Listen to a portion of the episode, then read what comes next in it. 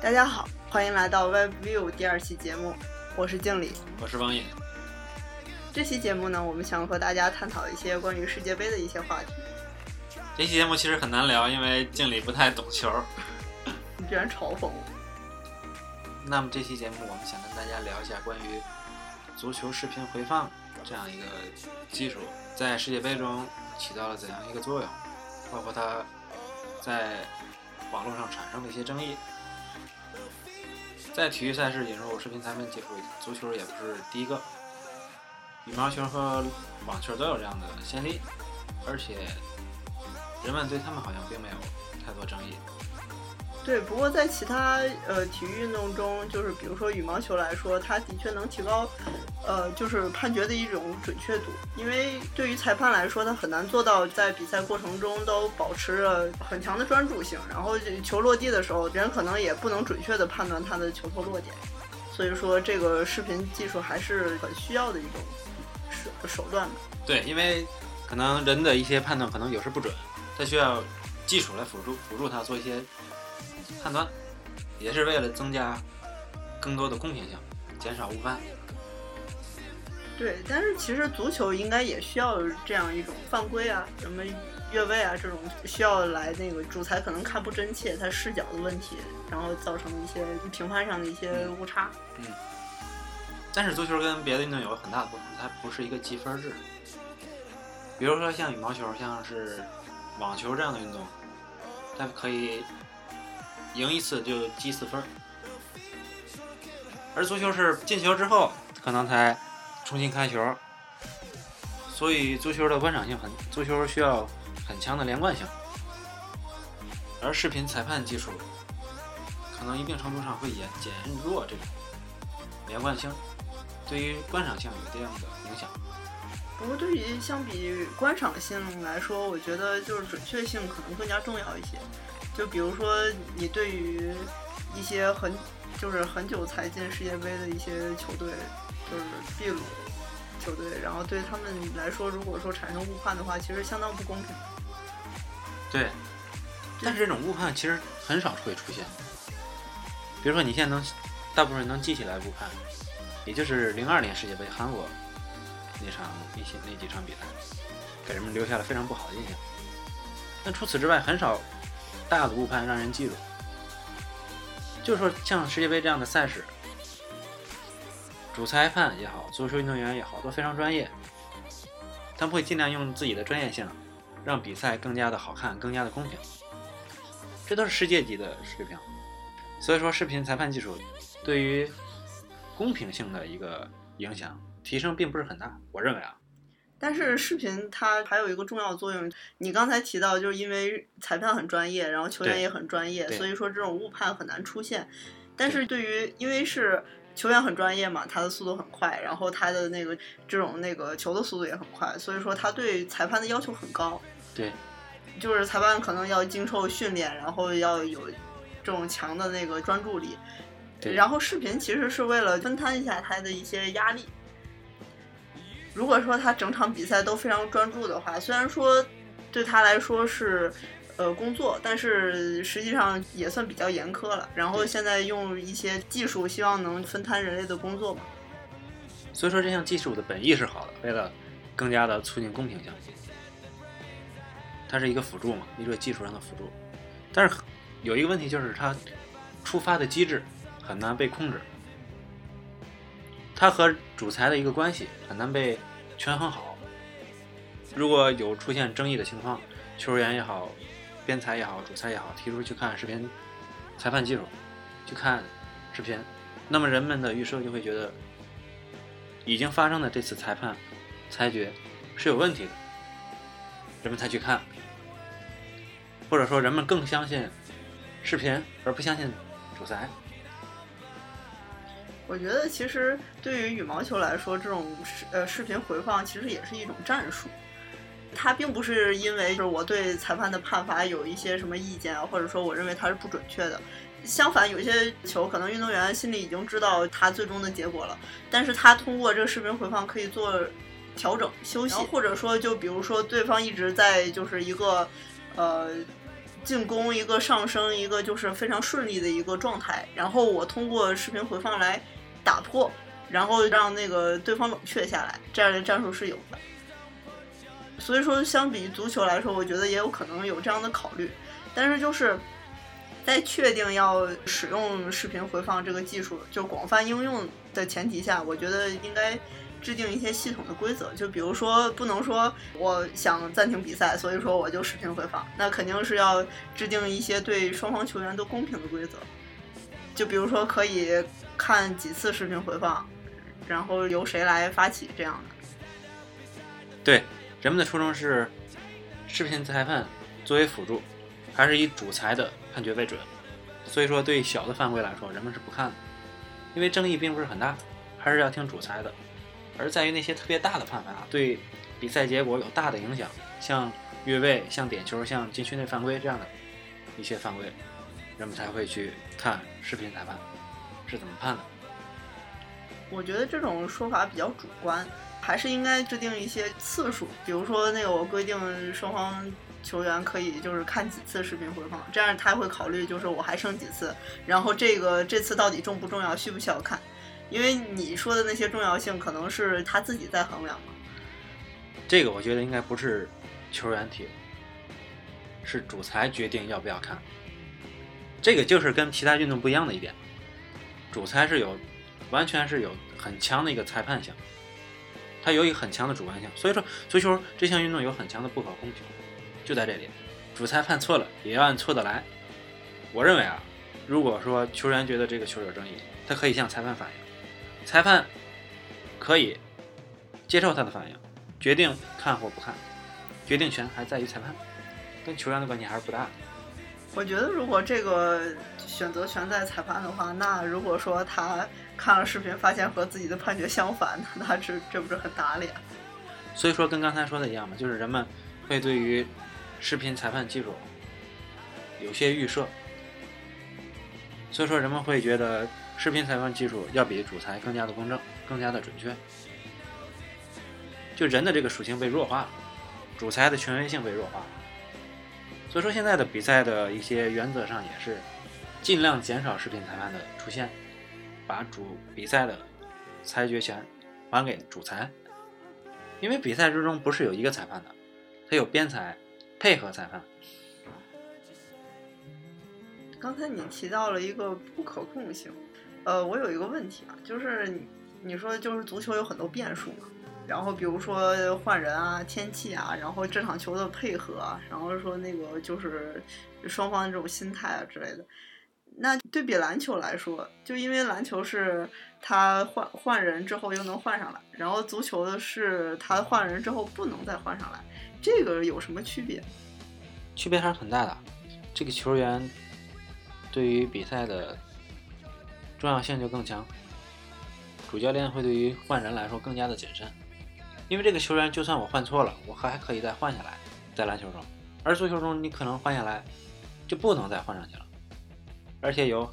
只有三次换人名额，所以要更加的谨慎。但是这对于双方球员来说都是一样的，就是他们你三次我也三次，那看起来还是挺公平的呀。对啊，不是，我是说，假如双方都能再换上来的话，有什么不可以？不可以都再换上来，不正规啊，不正式。为什么换上来还能再换上去？你已经被换下来了。篮球是一个例外，换下来再能换上去，换下来还能再换上去。而且这也是一个足球很大的特点，就是它有很强的不可控性。因为很多时候你换人是出于被动考虑的，球员受伤，球员拿黄牌，你需要改变这种被动的局势换人。当然也有主动的换人，那是一个对位换人的一些考量也好，攻击策略的选择也好。所以说，有时换人更多考虑的是一些。被动的，你无法掌控场上的形势，被动的一些换人会很多，所以这就是一种足球有很强的不可控性。比如说你足球对比篮球来说，足球是露天的一种运动，你下雨不下雨，对于篮球来说没有任何影响，因为篮球是室内的，都可以进行。而足球来说，刮风下雨都要承受这种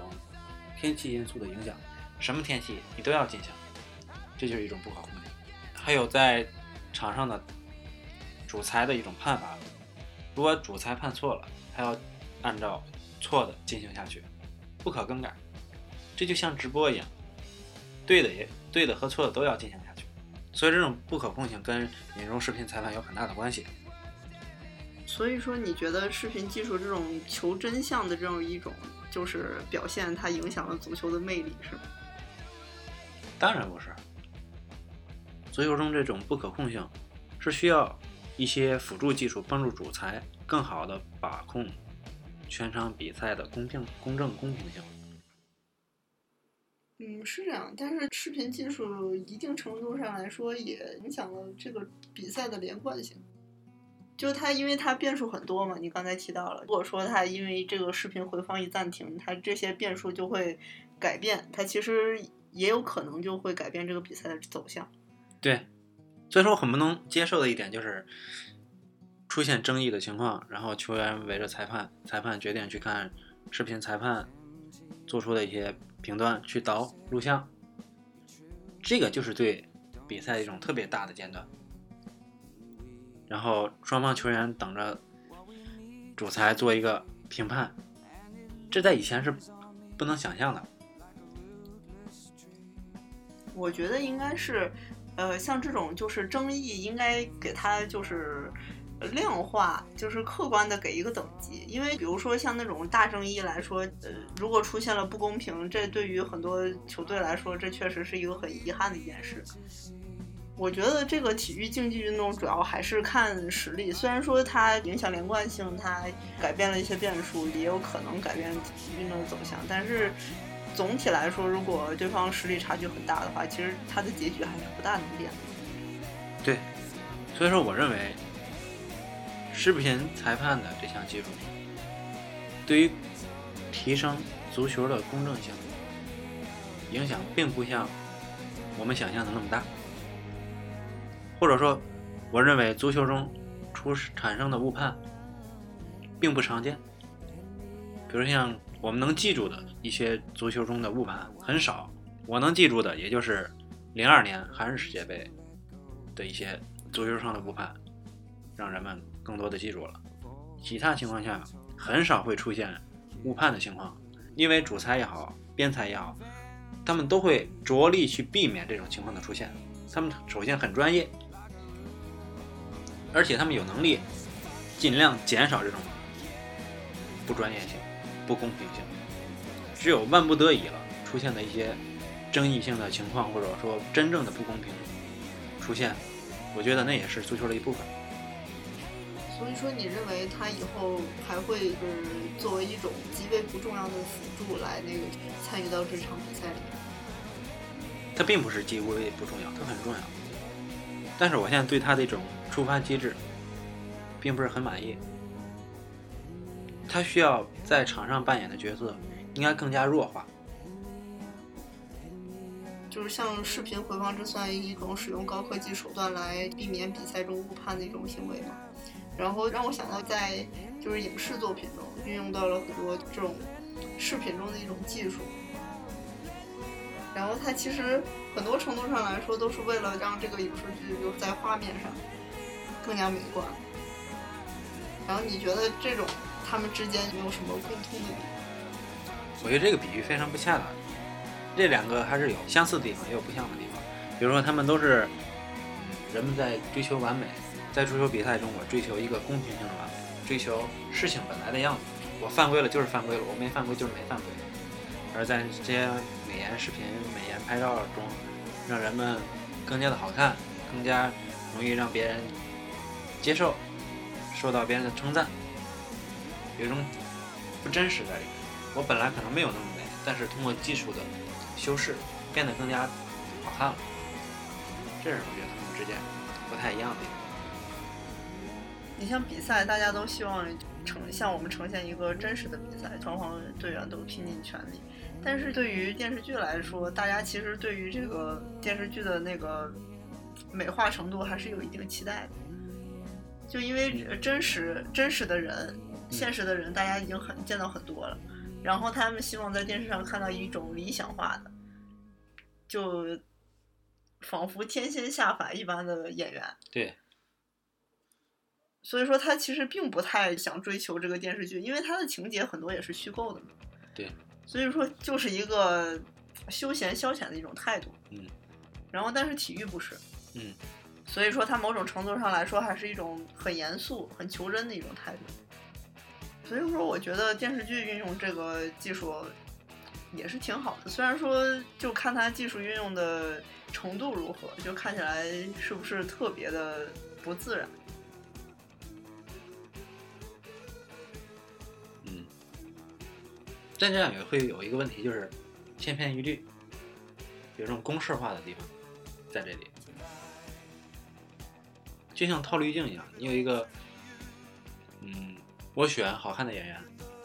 我套好看的滤镜，就会给人一种视觉上特别美的呈现，让人更容易接受。因为人是本质上是喜欢美的事物的，但这样有一个问题就是，人们会忽略本身这个电视剧想表达的东西，这也是一个国内电视剧和国外电视剧一个非常大的不同。你会发现，国外电视剧很大程度上它不会追求特别美的演员，或者说它不会追求你认为那种特别好看的演员，它会对于它会对于小说、电影、电视剧中场景的还原做一个最大的努力。这可能跟观众的期待不太一样。其实像国内电视剧，就很多场景做的美轮美奂，然后剧情做的比较丰满还原的，其实也不是没有。嗯，但是怎么说？比如说我来说，就是如果说这个电视剧它那个演员太真实的呈现了，就是说，比如说就脸上有痘痘之类的，然后或者说他这个演员本来就相貌平平，我可能会丧失了解他剧情的这种兴趣。嗯，就是实话说，这也是我的一种需求。所以说，在生活中，像这种滤镜的使用也是非常可以理解的。嗯就比如说我长相普通，但是我又很想展现自己，就因为我有这个权利，但是我又不想这么直接赤赤裸而苍白的展现自己。这这就是一种社交网络的繁荣带来的一种人们想更加的分享自己的美嘛，而带来一种滤镜也好、美颜的一种繁荣。嗯，对，你说，呃，过度追求是演员的美貌，然后忽略情节。呃，电视剧的画面也并不是不重要，只不过现在很可能很多剧的它的情节本来就很很荒谬，这是它的一个缺点，所以说它只能通过这种呃特效啊，然后滤镜来吸引观众，不然它不就一无是处吗？而且这是一种非常便宜的方法。为什么？你把你把人弄得很好看，你把场景弄得套滤镜弄得很好看，其实这并不需要很大的成本。或许这是一种国产电视剧用了一种最低级、最肤浅的方式，用好看的男人、好看的女人、好看的场景来取悦观众，而不是对故事本身的情节做更多的努力。嗯，来引人入胜。讲故事这个维度来说，可能他做的功课并不是最好，他并没有把这个故事讲好。比如说，你会看到国外的演员会出现刻意做旧、做丑这样一个事情，他就是为了还原当时的当时的场景、当时的剧情，而国内对这方面可能并不在意。嗯，我觉得像对于这种就是电视剧、电影来说，剧本是第一位的，就是它情节是当然是第一位的。就但是这个对于编剧和就是原作的要求很高，就是首先你得有一个好想法，有个好构思，然后你有一个就是非常丰满而不尴尬的一个描绘。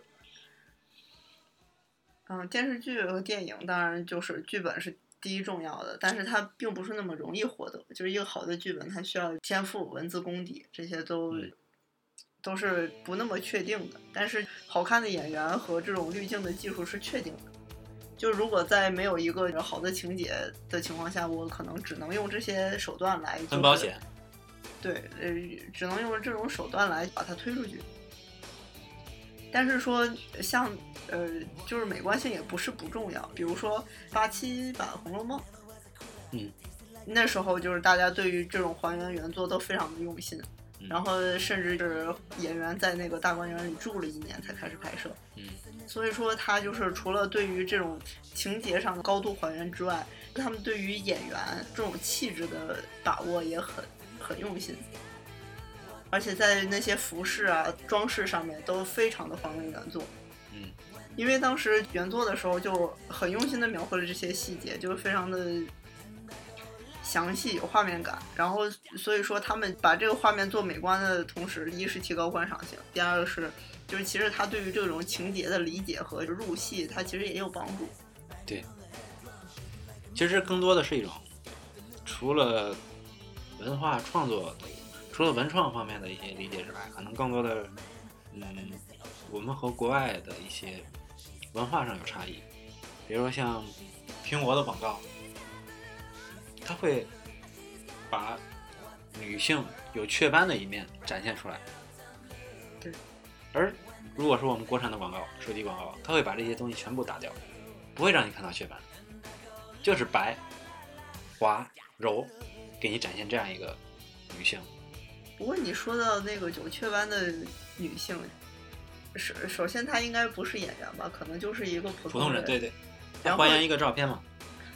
对他可能就是为了表现他的那个手机还原度高，然后清晰度高，我觉得是这样一个目的。嗯，但是中国的手机广告可能它是以呃请的都是一些明星嘛，嗯然后那些明星其实他的消费点就主要是在他外外貌，这照实来说嗯不吹不黑，呃，嗯可能演技也很重要，但是如果你外貌极为出众的话，可能演技也不那么重要。嗯，所以说他呃给手机代言是一种偶像作用，他当然要尽善尽美，就就没有必要把他那些什么雀斑痘痘都拍出来。嗯。所以说，就跟刚才提到的社交网络的繁荣这样一个非常重要的因素，人们追求好看的照片，而不是真真实的照片，就是因为人们喜欢分享，让别人看到自己好看的地方，让别人看不到自己不好的地方。照片那种最一开始的作为记录性的属性被削弱了，而它的传播性增强了。嗯，对。不过照片，如果说你自己不好看的地方，但你觉得它非常值得纪念的话，其实你可以自己保存，你没有必要发到社交平台上看。嗯所以说，社交平台上看的可能都是，就是他希望别人看到的。对。呃，因为如果你放一些是不太愉悦或者说是不太好看的，其实，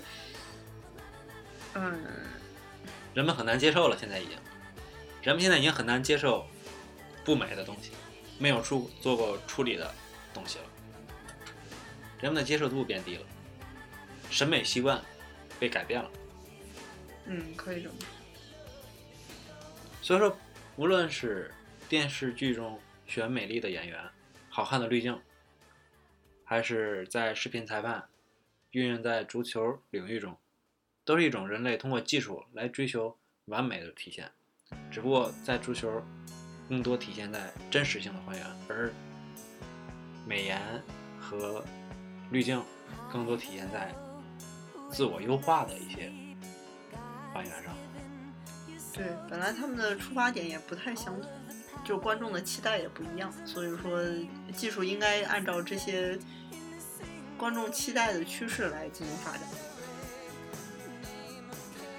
所以说你不能说一味的说这个技术好或不好，因为一开始我对视频回放技术是一个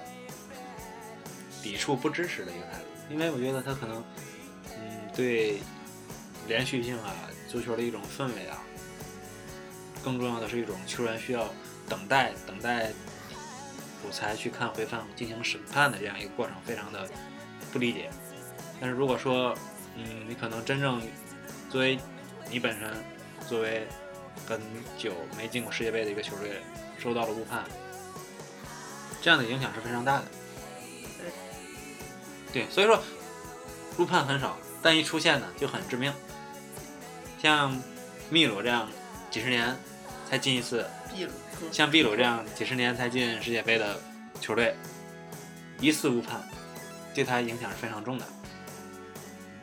所以说，有人会觉得，可能误判也是足球的一种一部分，一种遗憾。但如果对于当事人来讲，特别难接受了这种话。而且，FIFA 在世界杯上运用这个技术之后，他们也在不停的想对策，怎样去权衡这个两个点。他们也是想，就是嗯，让主裁这种，让主裁更加能主主导比赛，而弱化视频裁判，作为一个辅导作用，作为一个技术上的辅导。这样。好，我们这期节目谈到了关于视频裁判回放，还有一些滤镜、演员的一些看法。那我们节目最后留一个彩蛋，想问一下，为什么现在赌球没有人赌谁开球？经理对这个有什么看法吗？因为谁开球，你在比赛一开场你就知道结果，不需要看完整场比赛，所以说感觉一点起伏波澜都没有。而且这就是你的那些对于足球的了解和对于那些就是都用不上，对，而且最重要就是输球的人一半一半。就就两种选择，其实还是很好赌的。对，好，那我们这期节目就到此结束了，我们下期再见。